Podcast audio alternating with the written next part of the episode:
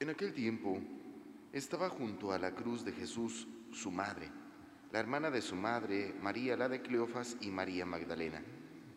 Al ver a su madre y junto a ella al discípulo que tanto quería, Jesús dijo a su madre, Mujer, ahí está tu hijo. Luego dijo al discípulo, Ahí está tu madre. Y desde aquella hora el discípulo se la llevó a vivir con él. Bueno, hermanos, el día de hoy de nuevo hacemos un pequeño paréntesis dentro de nuestra liturgia ordinaria por la memoria o la fiesta de Nuestra Señora de los Dolores.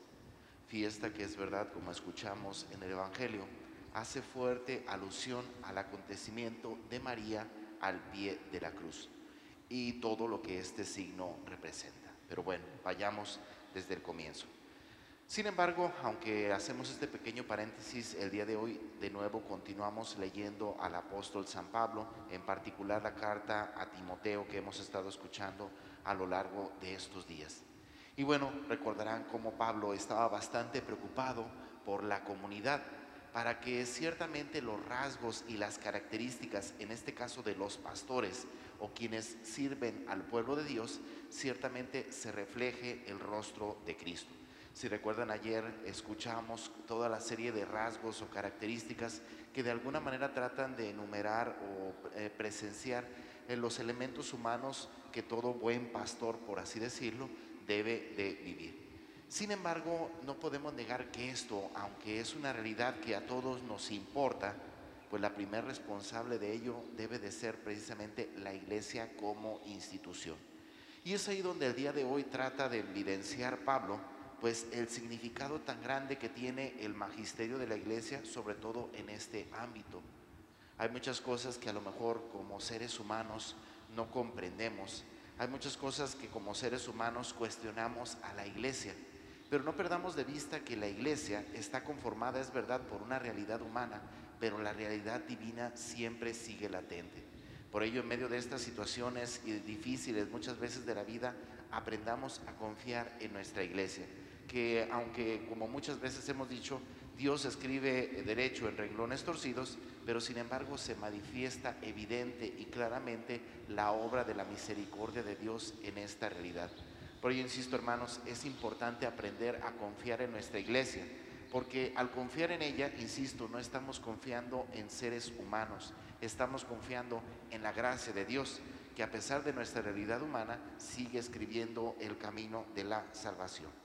Por otra parte, en el Evangelio del día de hoy, insisto, escuchamos ciertamente este pasaje tan bello, tan significativo de María que está al pie de la cruz. Este pasaje como tal evidencia varios elementos. El primero que quisiera evidenciar, pues es el carácter sagrado que tiene el sufrimiento para todos nosotros como cristianos, como seres humanos. No podemos negar que el hablar del dolor es una situación que a nadie nos agrada, pero también no podemos negar que el dolor tiene un carácter sagrado que deja marcado toda la realidad que estamos viviendo. Cuando nosotros asociamos cualquier situación de nuestra vida ante la muerte, ante el dolor, ante el sufrimiento, adquiere una significación completamente nueva. Pónganse a pensar, pero yo creo que a todos nos ha pasado como de repente, estando ante algún amigo, de repente se le hace alguna broma con algún carácter pues a lo mejor pensando o diciendo sobre algún familiar difunto y como estas situaciones, a veces las bromas dentro del eh, contexto del sufrimiento y del dolor, no cae nada bien, ¿verdad?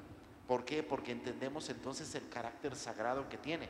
Y el carácter sagrado del sufrimiento nos lleva a pensar que es algo que ni siquiera debemos de tocar, que solamente se debe de contemplar. Y el contemplarlo le da una significación nueva a nuestra vida.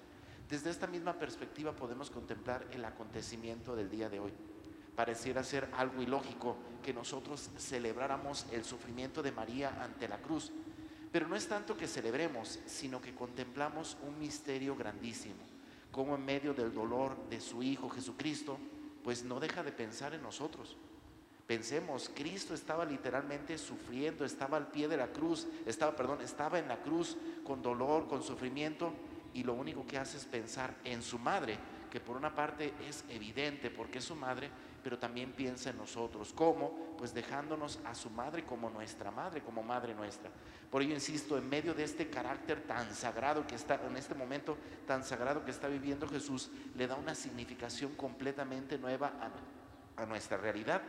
A tal grado, insisto hermanos, que se convierte en un verdadero sacramento.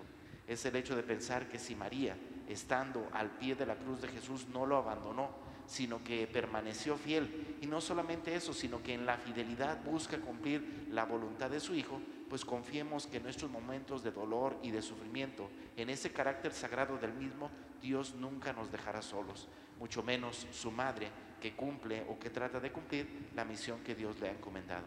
Bueno, hermanos, pues pidamos a Dios de manera especial en este día, pues en un primer momento que nos ayude a confiar en nuestra iglesia, que insisto, aunque al frente aparece el, rostro, la imagen de, seres humanos, sin embargo, no perdamos de vista que es Dios quien la lleva en su caminar.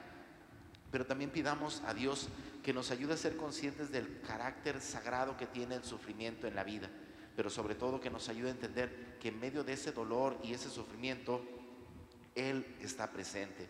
Y presencia y el signo más claro de su presencia es precisamente su madre, que la ha dejado para que sea madre nuestra y para que en medio del dolor y el sufrimiento nos acompañe, permanezca y nos ayude a sostenernos siempre firmes en medio de las dificultades que pasamos.